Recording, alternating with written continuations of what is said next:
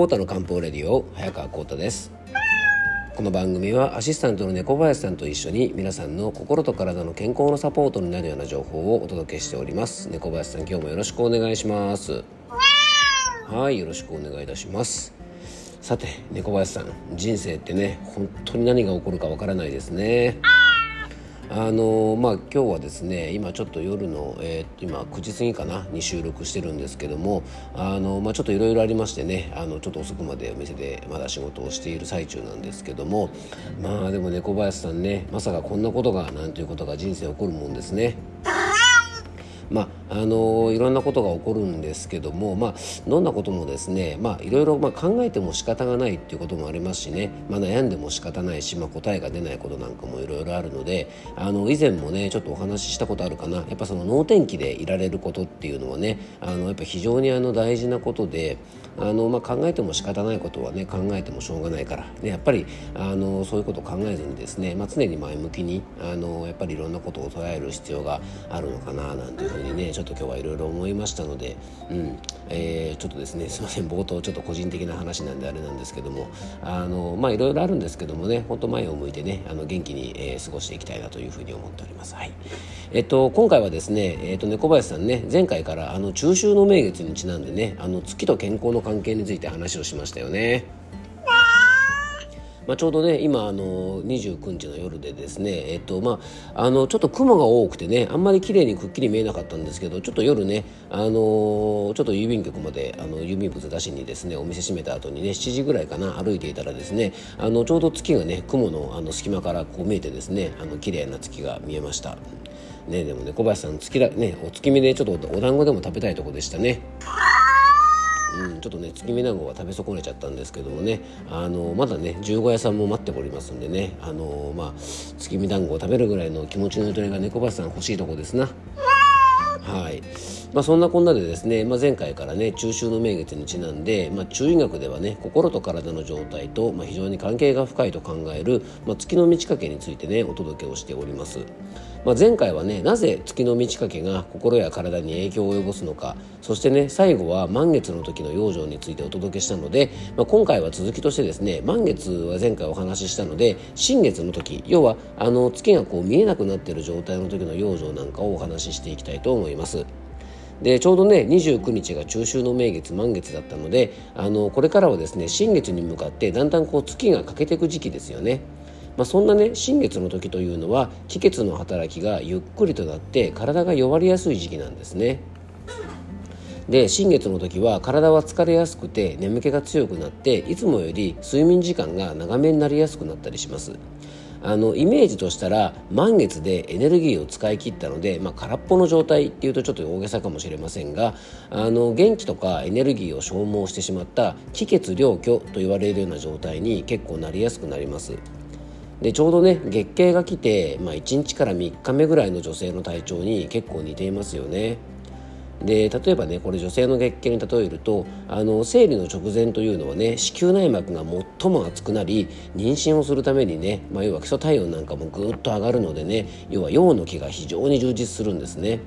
なので妊娠するための元気とか血液を集中させなきゃいけない時期なのでそれが終わった後というのはどうしてもねエネルギー不足になりやすいんですね。なので新月の養生も月経中の養生に非常に似てるんじゃないかなとなんか個人的には感じます。で気血両虚っていうのはですね、まあ、言葉の通り気と血ですね。あの、まあ、元気のもとの気と血液みたいな血がですねこれ不足した状態なのですね。でちなみにこの時期も気分が不調になりやすくなります。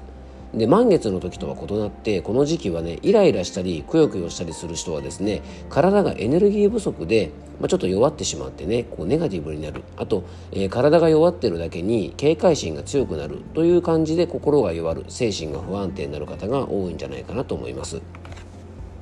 満月の時が頭に血が上ってですねもうプンスカしているような状態に比べるとあのその真逆とも言えますよね。でこの新月の時期に現れやすいね他の不調は、まあ、疲れであったり手足の冷えあと食欲不振あと消化不良なんかもね非常に起こりやすくなります、まあ、とにかくしっかり寝てねエネルギーを充実させることが大事だと思います。でこんなねあと新月の時の食用状ではとにかく柔らかくて消化のいいもの。で月経中の女性にね温かいスープを飲んだ方がいいよなんていうね指導をするのと同じようにできるだけね元気を補うあの補気の食材。えー、鶏肉とかきのことか豆類芋類穀類あと甘酒ですね、えー、発酵食品なんか全般的におすすめですし、まあ、白身魚とか、まあ、ナツメなんかもね積極的に摂ったりするのと同時にあと血を補う補血食材ですね。あの、まあ、ブルーベリーとかあのそういったですねベリー類なんかは非常におすすめですね。あのクコの実なんかはねゴジベリーなんて言われ方しますからクコの実なんかもおすすめであとですね、えっと、クワの実とか、えー、夏目えー、あとほうれん草、えー、小松菜、えー、きくらげごまなんかもいいですしね。あと、えー、動物性のものだとエビとか牡蠣とか、えー、あとね赤身のお肉、ね、レバーなんかもいいですしああとですね、えっと、ひじきとか黒豆みたいな黒っぽいものもね非常におすすめです。あの消化の良い煮込み料理とか鍋料理とかポタージュなんかもね非常におすすめです。で新月の時や満月の時に調子を崩しやすい方はですね日頃から今回ちょっと紹介したようなね食事情をしておいたり新月の時に調子が狂うタイプの方はねあの睡眠を、まあ、できるだけとっておくことがね大事です。で満月の時に調子が崩れる、ね、イライラしたりとか興奮しやすい方は逆にねできるだけ日頃から運動をしたりして発散しておくといいと思います。そうするとね月の満ち欠けだけではなくて月経痛とか月経前症候群など女性の方だとねそれらの対策にもつながります。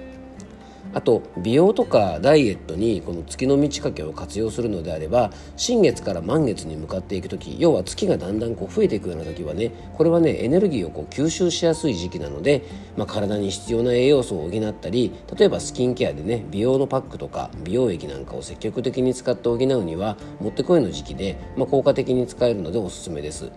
なのでねダイエット中の方なんかは満月に向かっていく時期は吸収しやすいのでね是非食べ過ぎには気をつけましょう。まあ、ちょうどね、あのー、今、えー、9月29日が満月なのでこれからの2週間ぐらいはどんどん新月に向かっていくんですねだからこれからは満月から新月にこう向かっていく時期はデトックスの時期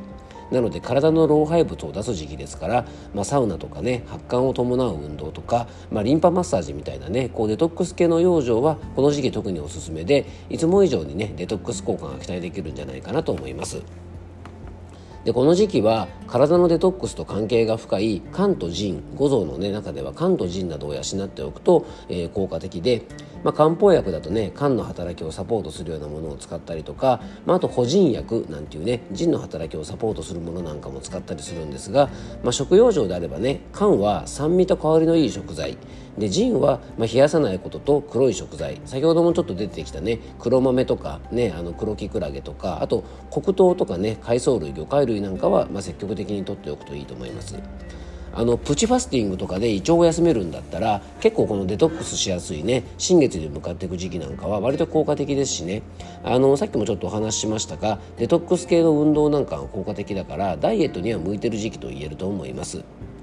あの僕のお店ではねご希望の方にこの月の満ち欠けのカレンダーをね結構お渡ししたりしますがあの月美容で僕はねあの月の満ち欠けで、え結構ね提案するものを変えたりしますだからこの時期はこういうものこの時期はこういうものなんていう提案をね、えー、結構したりしています。で満月から新月はデトックスのサポートになるものをちょっと服用してねで逆に新月から満月に向かう時は補う系のものを使うなんてことをねちょっとその人に合わせたりしています。